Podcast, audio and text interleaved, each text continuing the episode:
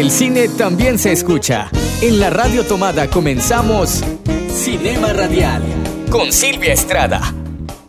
En cabina de Cinema Radial nos visitó Julio López, mexicano salvadoreño y director del documental La Batalla del Volcán. En su breve visita a nuestro país, se dio una vuelta por la radio y nos comentó un poco de su trabajo y producción y futuros proyectos. Cinema Radial le da la bienvenida a Julio López. Esto es Cinema Radial porque el cine también se escucha y bueno, yo muy emocionada otra vez de volver a hablar y tener otro, otro programa más de cine, de cine salvadoreño. Eh, ahora tengo a un invitado pues salvadoreño mexicano.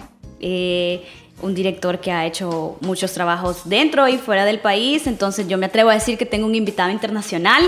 Estoy muy emocionada eh, porque pues es conocer otra visión de alguien que ha estado muchos años fuera del país, que ha venido y regresado y bueno, obviamente tiene otra perspectiva del cine, del cine internacional, del cine salvadoreño, así que me parece una entrevista, va a una entrevista muy interesante. Y les cuento que, bueno, pues aquí está Julio López, el diré Julio. Sí. Aquí está Julio López y bueno, es el director de la película que ha estado sonando mucho desde hace unos meses. Hemos estado hablando bastante de este proyecto y es La batalla del volcán. Julio, bienvenido a Cinema Radial. Hola, eh, pues muchísimas gracias por invitarme y es un gusto estar acá.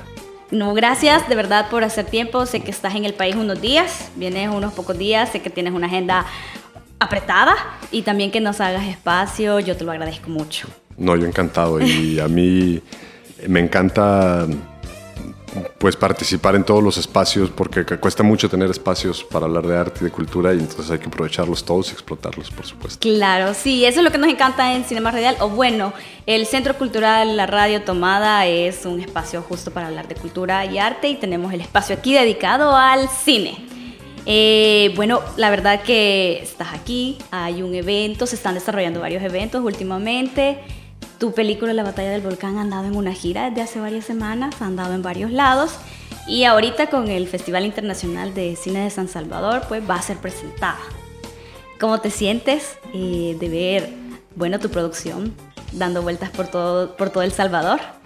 Bueno, para mí es un sueño, es decir, siempre cuando haces una película lo que más te importa es que la gente la vea, que, llegue a todos los rincones posibles y, y esta película en particular, aunque fue pensada para que tuviera proyección internacional, en realidad el público más importante, el público primordial, es el público salvadoreño, definitivamente. Es una película hecha para el pueblo salvadoreño y para generar procesos de diálogo y de memoria en el pueblo salvadoreño. Entonces, que se esté enseñando está increíble. Esta parte como la gira comunitaria que le llamamos, que se está enseñando en diferentes poblaciones, ciudades, eh, zonas distintas del país, ha funcionado sobre todo porque hay gente que está interesada y nos pide la película y tenemos toda una logística para que llegue a, a, esos lugares. También la Secretaría de Cultura del FMLN nos pidió la película para enseñarla ahora que son los 30 años de la ofensiva. Ellos se han encargado de llevarla a un montón de lugares que nosotros no hubiéramos podido llevarla. Justo ahora es el aniversario. Justo ahorita estamos cumpliendo 30 años, sí. Hoy se cumplen 30 años de la toma del Sheraton. Hoy hace 30 años estaba tomado el Sheraton y es uno de los momentos claves de la historia contemporánea del Salvador, porque no solo de la ofensiva, sino que en general de la guerra, porque el resultado de la ofensiva tuvo que ver entre unas dos, tres, cuatro cosas con lo que pasó hoy hace 30 años en el Sheraton. Porque si no hubiera ocurrido ese hecho, no se hubiera destrabado de cierta forma la negociación como se destrabó. Entonces es un día eh, realmente histórico. Ese día es un día importantísimo y hoy se cumplen 30 años. Qué dato más curioso e interesante. La verdad que estás en el país y estás mostrando tu película, dando talleres justo en un aniversario. Sí, a mí me hubiera gustado estar en toda la gira y estar en todos lados, pero no estoy viviendo, llevo ya algunos años viviendo en México y bueno, allá también hay que, hay que trabajar, hay que hacer los proyectos allá. Entonces no había podido venir, pero por lo menos que pueda estar tres o cuatro días hablando de la película, presentándola, dando un taller, es para mí un sueño hecho realidad. Increíble. Eh, para los que no conocen mucho sobre la película o no saben de qué trata la película, eh, que nos cuentes de qué trata la película para todos aquellos que se están dando cuenta del proyecto.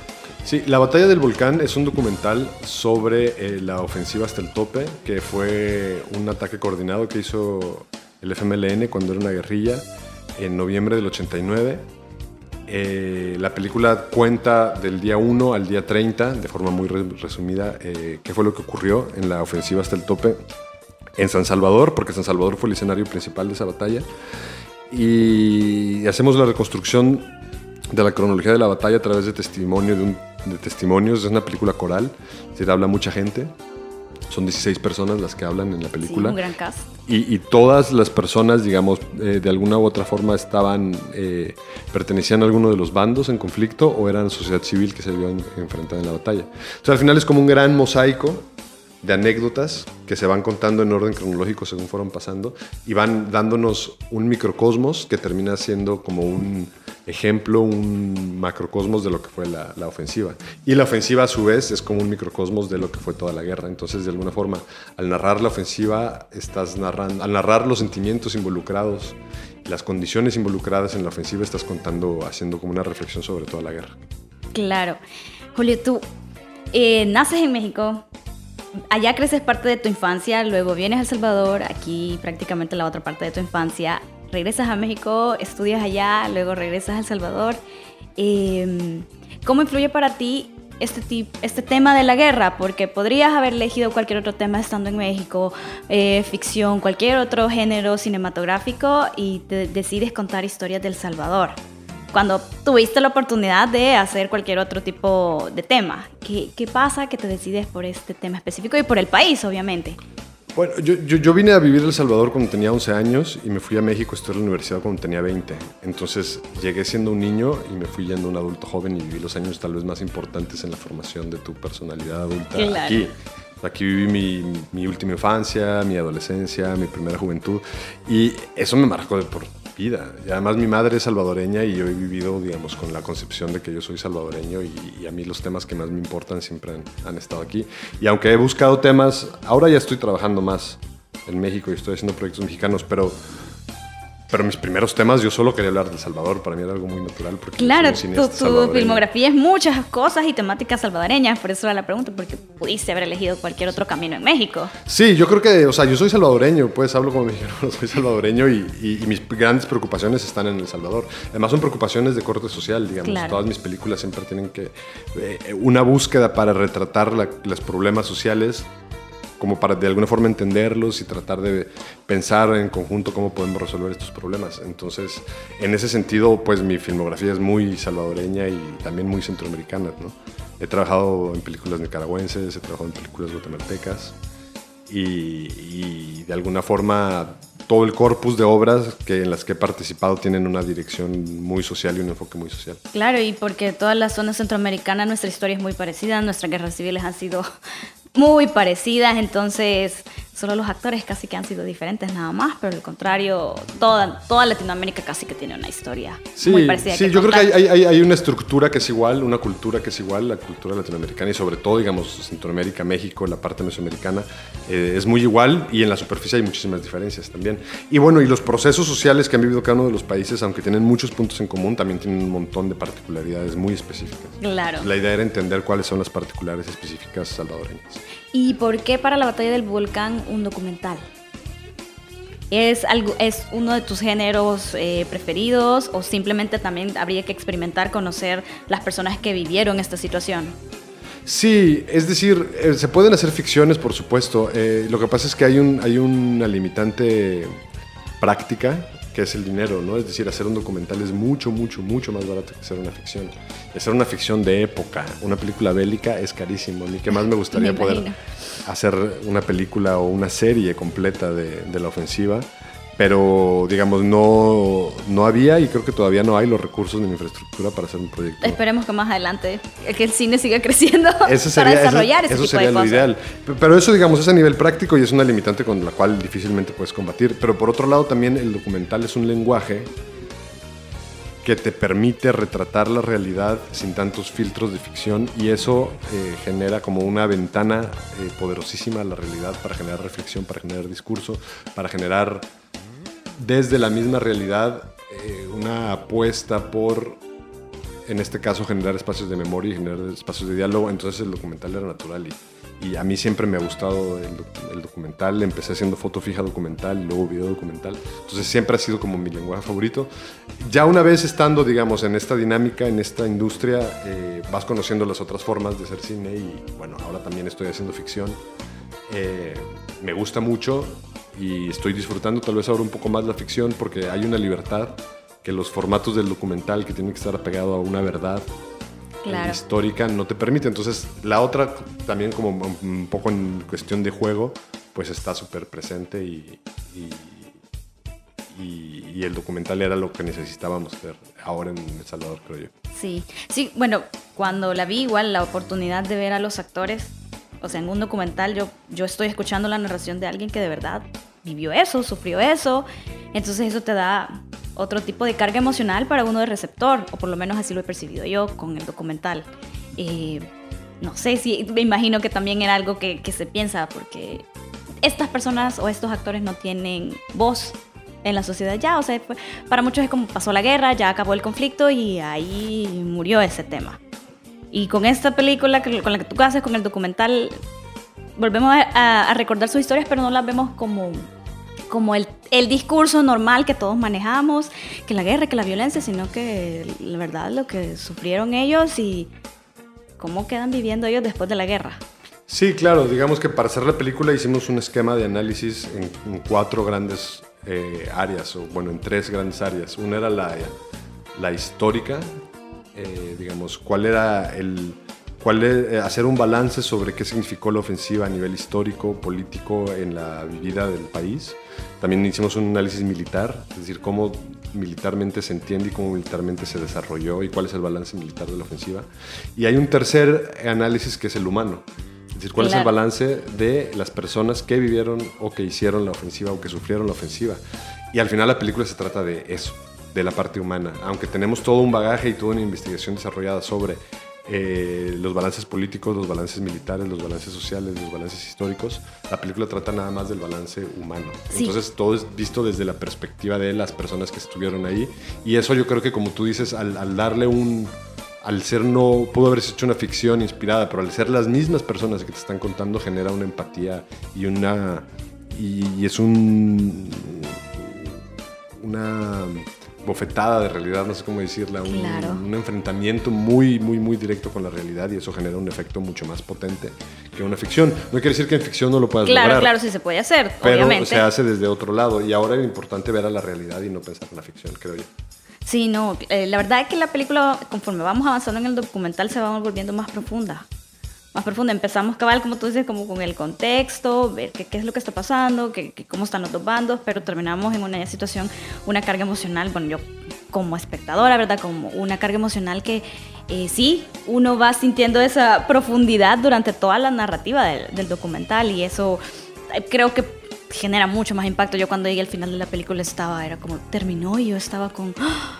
qué increíble lo que acabo de ver porque son otros aspectos que como jóvenes que no vivimos exactamente toda esa época de, la guerra, eh, no teníamos conciencia de eso. Entonces también es una manera de recordar, o sea, todos hablamos de la guerra, pero no lo hemos visto desde esa perspectiva, o qué pasó con todas estas personas que pues sí les tocó sufrir esa parte. Sí, yo creo que efectivamente, digamos, dentro de los discursos que se han construido de la guerra han sido mayoritariamente motivados por intereses políticos o históricos militares, económicos. Y aunque sí se ha hecho mucho trabajo sobre eh, el aspecto humano de la guerra, eh, cómo se siente vivir una guerra, no es una guerra civil, que es tal vez la guerra más devastadora porque es la que enfrenta a eh, gente de la misma sociedad, que enfrenta hasta los miembros de una sola familia. Eh, no, se ha, no, se ha explorado, digamos, o no se han producido tantas películas sobre este tema y bajo este enfoque. Entonces era importantísimo como un aporte, como cineasta salvadoreño, hacer un aporte en esa dirección.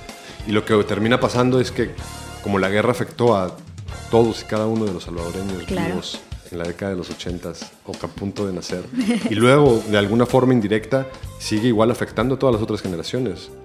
Eh, y esa, esa, esa, forma indirecta sigue siendo igual de poderosa y sigue siendo una carga igual de pesada. Entonces, hacer proyectos con este enfoque abren de alguna forma, eh, rompen, digamos, con los discursos establecidos, los discursos, eh, digamos, más... Los más tradicionales los más que habíamos escuchado. Sí, sí, sí, sí. O los más cargados por intereses eh, personales o políticos. Sí. O partidistas, me refiero cuando digo políticos.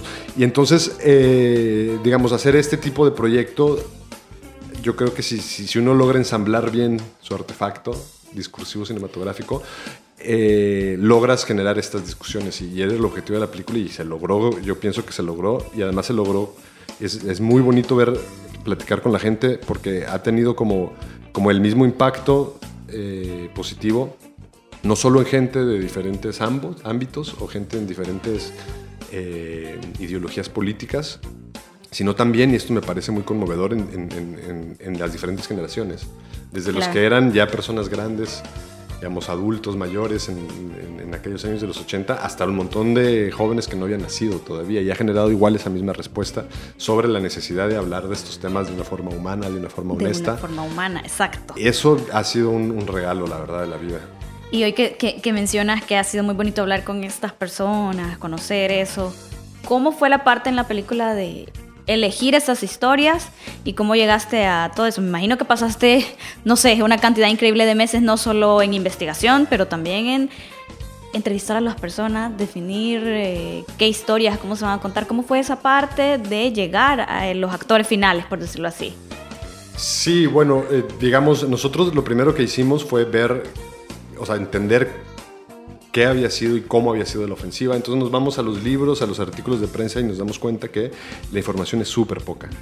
Sí. Casi siempre, eh, digamos, en los libros de texto de historia que se leen ahora en las escuelas, hasta en las notas de prensa o en los resúmenes, siempre dicen, eh, el 11 de noviembre del 89 el FMLN atacó los barrios Tas, tas, tas, tales barrios mexicanos, Soyapango, Ciudad Delgado eh, y los demás barrios. Eh, el 16 de noviembre son asesinados los jesuitas y el 12 de enero del 92 se firma la paz.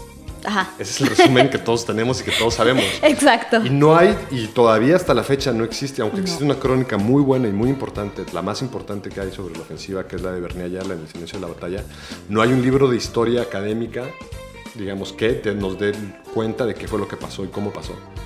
Eh, y hay muy poco análisis también sobre los balances de la ofensiva. Entonces, lo que en ese sentido teníamos que empezar de alguna forma de cero a nosotros a reconstruir esa historia. Entonces empezamos a hablar con gente que haya vivido la ofensiva, ya sea eh, gente del FMLN o gente de las Fuerzas Armadas o civiles, que a su vez nos llevaban a otra persona y a Claro. otra persona. Y fue un trabajo que duró aproximadamente, bueno, duró tres años. ese Solo en investigación, Solo de conocer- investigación y escritura de guion, sí. Porque entonces la, la metodología que yo seguía era que si vos habías vivido la ofensiva, no importa desde qué, Punto. desde de qué vida. punto o desde qué lugar la habías vivido. Si vos la habías vivido, yo te pedía que me contaras toda tu ofensiva día por día. Entonces la gente me iba contando eso, yo iba haciendo como la historia de la ofensiva de cada persona, iba identificando los momentos que a mí me interesaba en mi anecdotario, que yo pensaba que podían servir, y así lo hice más o menos como con 100 personas. Entonces ya teniendo eso, teníamos una mesa enorme llena de anécdotas, y ahí era empezar a seleccionar y empezar a armar el rompecabezas con una sola regla muy clara que era contarla en orden. O sea, todas las Claro. anécdotas vienen en orden y se cuenta Sí. del día 1 al día 30, porque duró 30 días la ofensiva.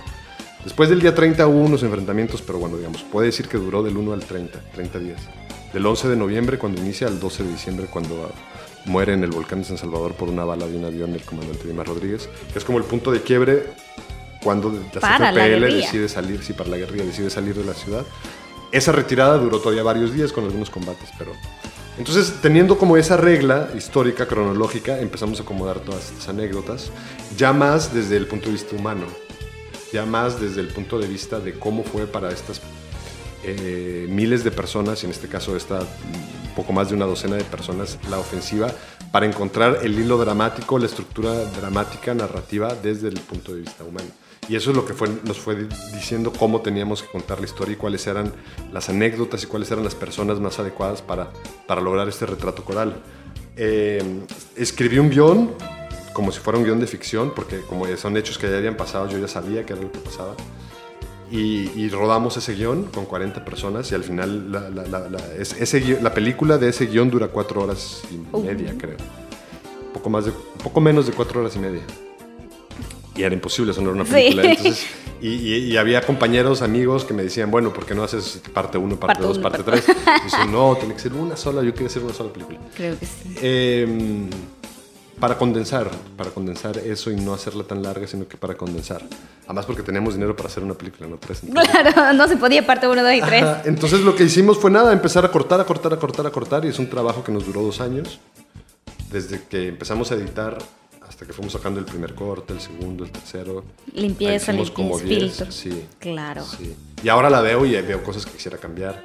veo escenas que creo que las hubiera tenido que meter y, o sea, eso Creo que eso es natural y siempre va a seguir, no sé, me imagino que... Pero estamos súper contentos con el resultado final porque se, cumplió el objetivo, digamos, en términos cinematográficos, en términos artísticos, pero sobre todo en términos sociales, en términos humanistas, en términos personales, eh, se cumplieron los objetivos que estaban planteados. En la película podemos ver también de que hay mucha, mucha narrativa de parte de la gente que, que estuvo en la guerrilla, que estuvo en diferentes fuerzas. Eh, yo sentí que hubo, mm, no sé si menos participación de parte de las Fuerzas Armadas, de, de, de, las anécdotas de personas que estuvieron en la Fuerza Armada. ¿Costó más conseguir información por parte del Estado? ¿O era más difícil? Porque eso puede ser también, no lo sé. Sí, costó mucho más. Y yo creo que hay, digamos, eh, hay dos razones por las cuales yo explico que, hay menos participación de las Fuerzas Armadas. La primera tiene que ver con un, eh, con un evento, digamos, o sea, con una situación histórica, digamos, que ocurrió, porque quienes atacaron la ciudad fueron los combatientes guerrilleros. Fue la guerrilla la que toma la decisión de atacar la ciudad. Entonces, de alguna forma son los que llevan la voz cantante inicial, la que desentona eh, el acontecimiento y los hechos. Entonces, desde ese punto de vista, era muy importante contar por qué todo lo que hicieron las Fuerzas Armadas fue reaccionar a la acción que habían ejecutado en la guerrilla. Y por otro lado, digamos, en un término más práctico, por, la, por la forma en que se constituyen los diferentes grupos, es decir, que las Fuerzas Armadas son una institución del Estado para velar por la seguridad eh, a todos los niveles, desde la pública hasta la nacional, eh, no necesariamente genera los mismos lazos de fraternidad o de amistad o de redes sociales, las genera. Y, ahora hay muchísimos veteranos organizados y se siguen juntando y todo, pero digamos, aunque sí, sí sigue habiendo esa unión entre las Fuerzas Armadas y entre los miembros de las fuerzas que, hicieron la guerra, eh, es mucho más grande la, la, parte de la guerrilla. La parte de la guerrilla, porque las redes sociales. Ese vínculo. El vínculo se mantiene tal vez en una, en una dimensión mucho más grande, con mucho más miembros todavía. Entonces, de alguna forma era más fácil navegar entre las aguas de los excombatientes de la guerrilla que en navegar en las aguas de los ex eh, miembros de las Fuerzas Armadas, porque la misma institución hace que sea más hermética y porque además también ya hay mucha gente que se fue del país o que cortó lazos y ya no. Entonces, sí, definitivamente fue, fue mucho más difícil. Eh, pero, pero digamos, el objetivo siempre fue nivelarlo, ¿no? Claro. entre las varias decisiones políticas que hay en la película, una de ellas era darle voz a, la mayor cantidad de bandos posibles. Y, en ese sentido era importantísimo contar con las Fuerzas Armadas.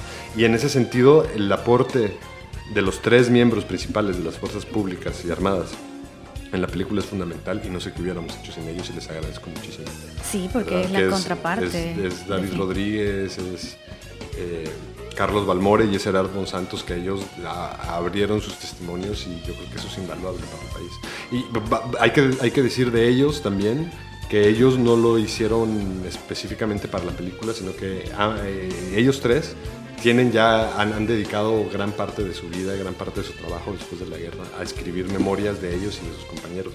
Entonces ellos ya tienen una búsqueda por la memoria de las Fuerzas Armadas y, y entonces en ese sentido este proyecto pudo empatar con ellos para llevar sus testimonios y su trabajo como historiadores eh, de la historia de la guerra a un nivel cinematográfico. Entonces yo estoy agradecidísimo con ellos. La verdad no sería la misma película sin el Increíble, ¿no? La verdad creo que eh, cuando podemos ver a estos dos bandos que se reúnen, como los muestras en la película, que hablan y hablan normal, como estamos hablando tú y yo, eh, todos los rencores o odios de la guerra parece que nunca existieron. Creo que esa parte de reconciliación se ve en la película. yo, bueno, yo así lo percibí, que al final es una parte de una reconciliación histórica con lo que no solo porque yo no lo viví o porque no participé, pero sino que con e- eso, verlos a esos dos actores hablar, también me transmite a mí esa reconciliación con esa parte del pasado que muchas veces de- todos obviamos y decimos no queremos hablar mucho, entonces creo que eso también es parte importante como para el documental o bueno como espectador es algo que yo percibí así. Sí, y digamos, yo creo que digamos los diferentes gobiernos que hubo desde la firma de la paz eh, hasta prácticamente el presente, sin contar el gobierno actual que acaba de entrar al, al poder, eh, no generaron los espacios suficientes para tener diálogo ni reconciliación. Fue una a partir, digamos, de la ley de amnistía eh, decretada poco después del informe de la Comisión de la Verdad, poco después de haber terminado la guerra, se generó una dinámica de borrón y cuenta nueva y se generó una dinámica de tratar de decir ya acabó y ya no Ya- vamos ya a no hablar, hablemos y ya de no esto. Ajá, Y entonces cabal. lo que queda instaurado es el discurso de esos tiempos, de odio y de rencor y de, y de eso. Y, y, digamos, evidentemente tiene que haber procesos de justicia, evidentemente tiene que haber procesos de esclarecimiento de los hechos, evidentemente tiene que haber procesos de resarcimiento para las víctimas, pero también tiene que haber espacios de diálogo, porque una reconciliación no es blanco y negro, no es que No. todos seamos buenos y O todos malos, malos, ¿no? o no es de que todo lo hicimos bien, o to- todo es un claro, solo claroscuro.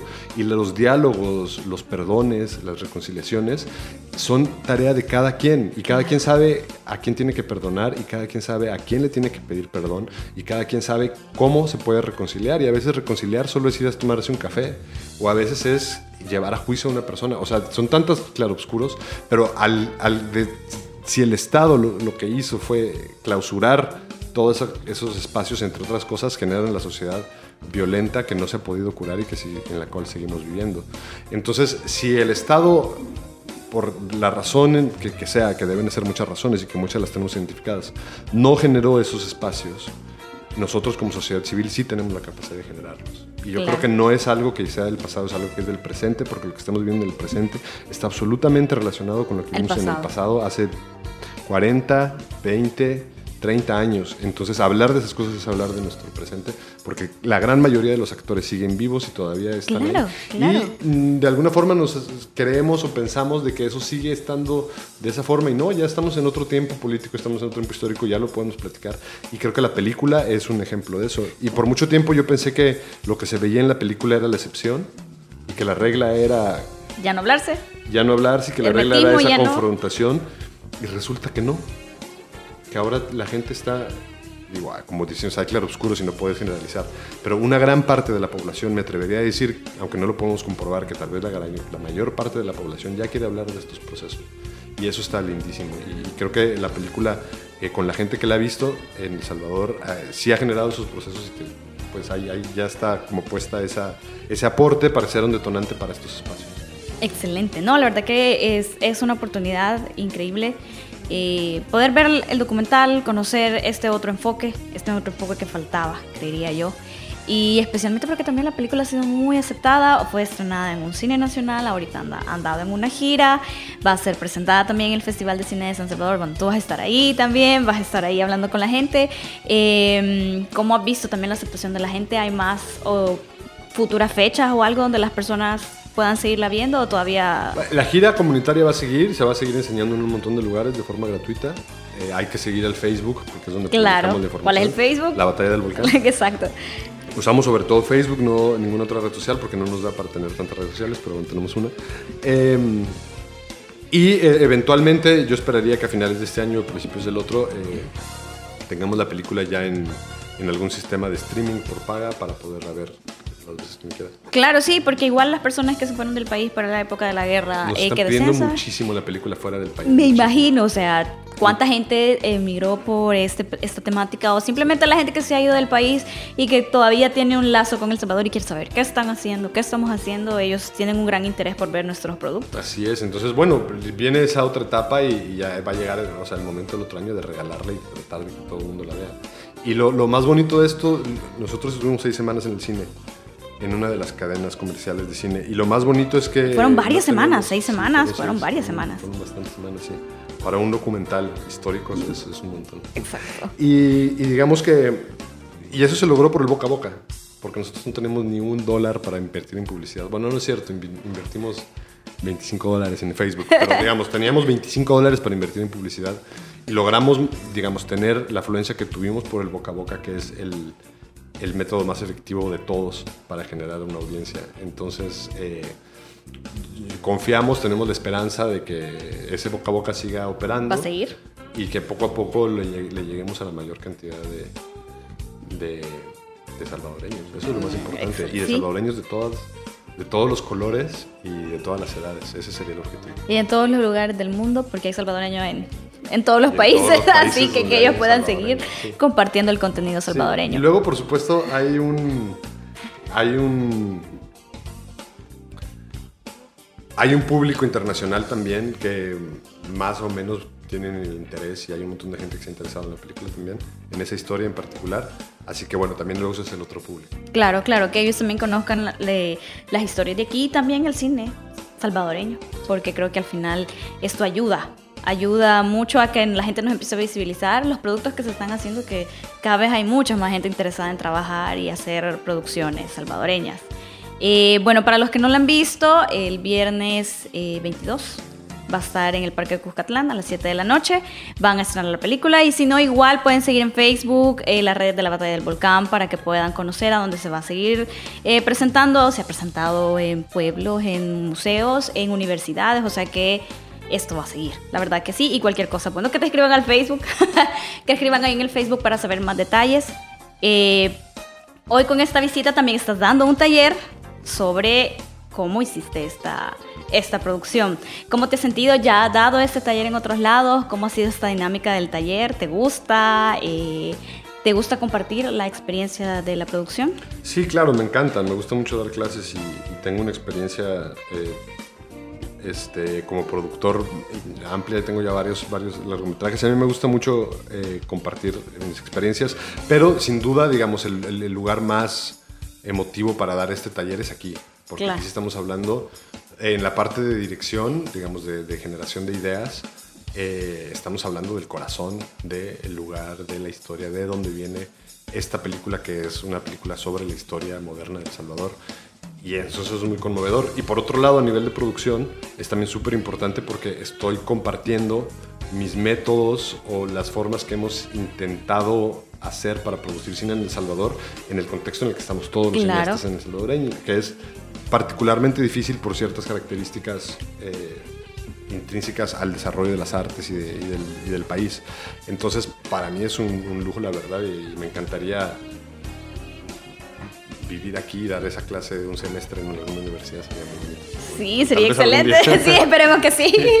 Eh, ¿Cómo ves, ya un poquito más del, de- del cine salvadoreño generalizado, cómo ves la producción salvadoreña? Tú que estás, tienes también más experiencia internacional, ¿cómo ves? Aquí hay mucha- muchos proyectos, hay también incentivos económicos. ¿Cómo ves esta... Estamos tratando de hacer esta industria del cine, ¿tú cómo lo percibes? Es decir, hay, hay un montón de gente con ganas de hacer cosas, hay un montón de gente ya haciendo cosas, pero aquí tenemos, digamos, una falla estructural, que es que el Estado no ha puesto las condiciones necesarias para hacer cine en El Salvador. No ha puesto eh, las bases, ¿no? Yo, yo, yo digo que es como una mesa, ¿no? el cine es una mesa y uno va poniendo sus platos, que son las películas, encima de esa mesa. Pero esa mesa la tiene que poner el Estado, porque es muy cara y necesita una inversión muy fuerte, necesita un apoyo que le va a dar el Estado, no le va a dar la empresa privada en un primer momento para hacerlo. ¿Cómo se hace eso? Se hace a través de una ley de cine. ¿Cómo- Que no tenemos todavía. Que no tenemos ley de cine, que, bueno, casi ningún país de Centroamérica tiene. ¿Y qué, qué es lo que implica esa ley de cine? Implica tres grandes pilares. El primero es formación, porque a través de una ley de cine se ejecuta una orden para hacer la escuela de cine de El Salvador que no tenemos. Y sin eso no podemos tener cineastas si no tenemos formación en el Exacto. país. Está la gente que sale a estudiar, pero no es suficiente para la cantidad de conocimiento y formación que se necesita en el país. Luego necesitamos un fondo de producción, un fondo de producción que sea operado por los entes de cultura y que tenga ciertas condiciones que ya tienen todos los fondos en el mundo para poder generar esa bolita de nieve que después de esa primera inversión se hacen películas que tienen éxito, entonces hay más Que hay inversores. retorno, que hay dinero. Y en- entonces empieza ese flujo.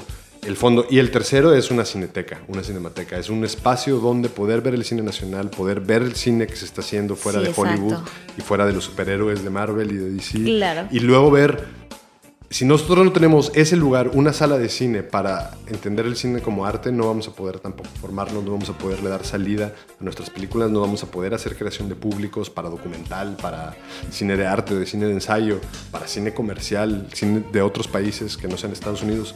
Entonces, necesitamos una ley de cine y necesitamos como sociedad civil, porque el gobierno no va a decir, ay, sí, hay que hacer una ley de cine. Eso lo va a hacer el gremio organizado, pidiendo y exigiendo esa ley de cine y consiguiendo apoyos en la sociedad para que se llegue a eso. No hay ningún solo país en el mundo cuya cinematografía exista sin el apoyo inicial del Estado. Entonces, si nosotros no tenemos la capacidad de empujar al Estado, exigir para al crear Estado, esas para condiciones. crear esas condiciones, no vamos a tener realmente una escena fuerte de, de cine. Que uno pueda ver un desarrollo. Que, y que, que genere sostenibilidad, o sea, Claro. no sostenible. Y también están saliendo una película al año, dos películas al año, cuando deberíamos estar haciendo 20 películas al año.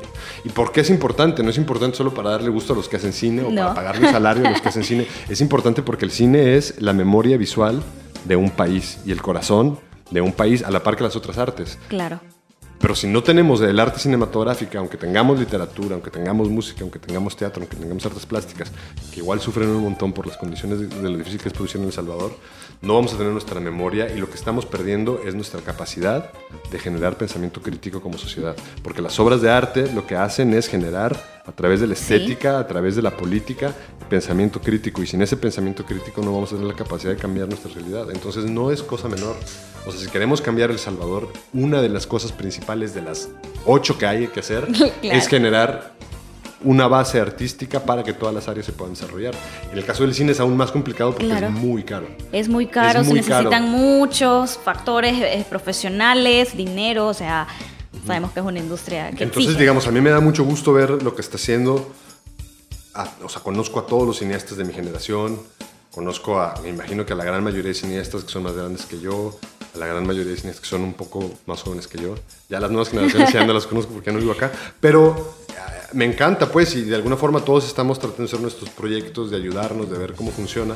El Fondo Pixels fue muy importante en su momento, pero no es suficiente eh, y no cubre todas las necesidades que la creación de una industria cultural eh, necesita. Requiere para Entonces necesitamos realmente ponernos en eso como sociedad o no simplemente no lo, no lo vamos Sí, a sí, a veces desde el punto, desde el hecho de que a veces la gente me pregunta, mira, ¿hay cine en El Salvador? Sí, y ya yo les cuento todas las películas que se han hecho y me dicen, ¿pero dónde las puedo ver?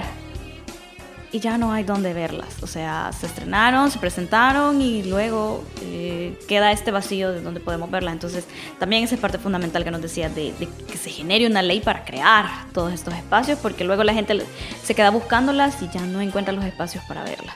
Formación, producción y distribución. Y distribución. Es, lo que necesitamos para tener cine. Si no, no vamos a tener un cine sostenible, un cine saludable y un cine para todos los gustos. Porque Sí. a veces pensamos que, que- que los cineastas quieren hacer pura película de ensayo o quieren hacer. No, o sea, el cine comercial es súper importante, reactiva la economía, genera una derrama económica importantísima, genera empleo, este, genera turismo. Es decir, los beneficios de tener una cinematografía son incalculables. Hollywood es la segunda industria más rica de Estados Unidos. O sea, los estadounidenses saben lo que, el poder Y que tiene el cine. cómo- sí, no solo, para generar, no solo para generar dinero, No, no, para no. generar ideología. Ideología, generar lo usaron desde la guerra. Entonces, nosotros tenemos un, un- un- un rezago importantísimo como país, como sociedad, si no invertimos en generar estos productos culturales tan importantes para la salud mental, para la salud económica de, de- de un país. Entonces, bueno, es, es- es, eh, esa es la situación y, la nosotros este, en nuestras manos está el poder, el poder cambiar. Y también por el otro lado a las audiencias, apoyar. Eh, apoyar a los artistas, ver las películas, eh, a, a participar en todas estas iniciativas, porque todo cine puede estarse creando, pero necesita audiencias. Crear públicos. Nosotros, Claro. nosotros hace 10 años, qué sé yo, 8 años, estábamos empezando a hacer documentales y yo les decía a mis colegas de Trípode y a otros amigos de, de mi generación, les decía, bueno, a ver, qué chivo que vayamos a hacer documentales. ¿Quién los va a Nadie ver? los va a ir a ver. ¿Quién los va a ir a ver? Nadie los va a ir a ver. Entonces, bueno, ya no solo tenemos que hacer documentales, tenemos que hacer festivales de cine, tenemos que Festivales. ser público. Entonces trajimos durante varios años con el apoyo de- del Faro, con el apoyo del Centro Cultural España, eh, con el apoyo de algunas empresas, eh, el Festival de Cine Ambulante. Por Ah, sí. Entonces, de repente, al principio teníamos salas medio llenas, ya al final después de dos o tres años de hacerlo, ya teníamos nuestro público. Y ya tenemos nuestro primer público interesado en ver cine documental, en, conocer esas otras realidades. Ya después, bueno, el proyecto se, se terminó, el grupo que lo hizo, cada quien agarró un camino diferente y no se pudo seguir haciendo, pero era parte de ese interés de decir, o sea, nos toca ahorita de alguna forma hacerlo todo.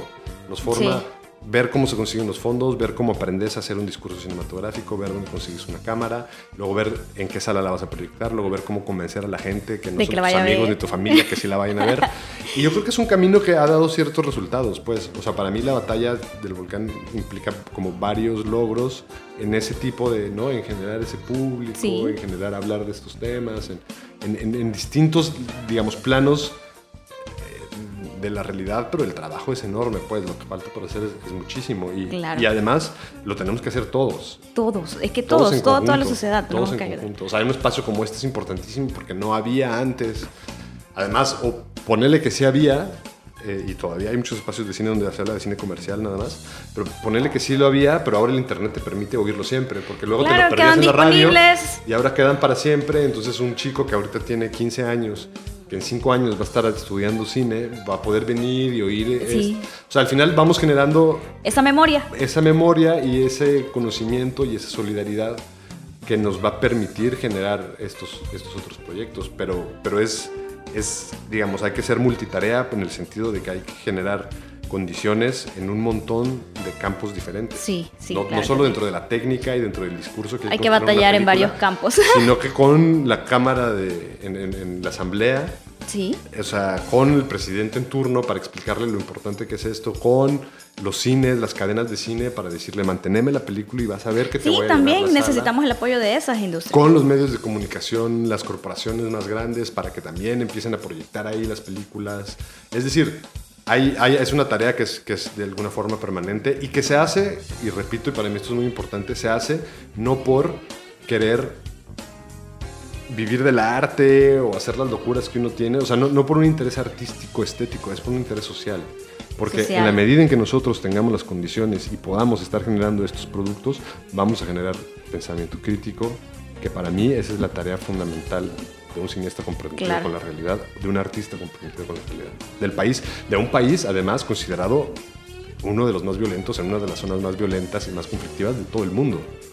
Entonces, es decir, la tarea, es más grande, es grande, es, enorme. La tarea es titánica. sí. La tarea es titánica, lo cual no quiere decir que para hacerlo hay que ponerse objetivos a corto plazo. Y ya, voy a hacer un cortito, y luego un medimetraje, y ya, pues tampoco vamos a cambiar el mundo, pero sí podemos cambiar nuestro entorno y nuestra realidad. Y nuestro trabajo sí depende totalmente de nosotros. Exacto. Muchísimas gracias, la verdad sé que andas súper ocupado y gracias por el tiempo, porque nos viniste a contar un poco de la producción, la postproducción, todo lo que has hecho para distribuir la película y que todos la podamos ver.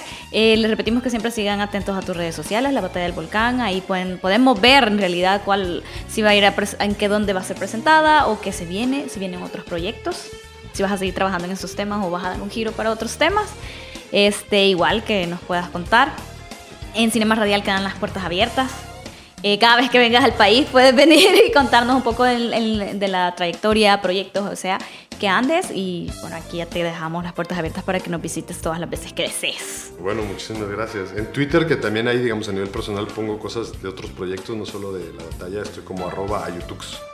Arroba Ayutux. Como Ayutux Tepeque, arroba Ayutux. Excelente, bueno, entonces ya saben, ahí, lo vamos a seguir. En Instagram también, así que bueno, ahí están las redes. Pues, Excelente para seguirte para ti, para ya como director y productor, que podemos conocer más de tus proyectos. Y para pedir la película también, si quieren ver la película, nos escriben y digo, no es inmediato porque no puede ser para mañana, pero sí nos podemos pero poner se pueden para hacer las gestiones. días para hacer la gestión y ver cómo se consiguen los recursos para ir al cantón más alejado que nos pidan, ahí estaremos.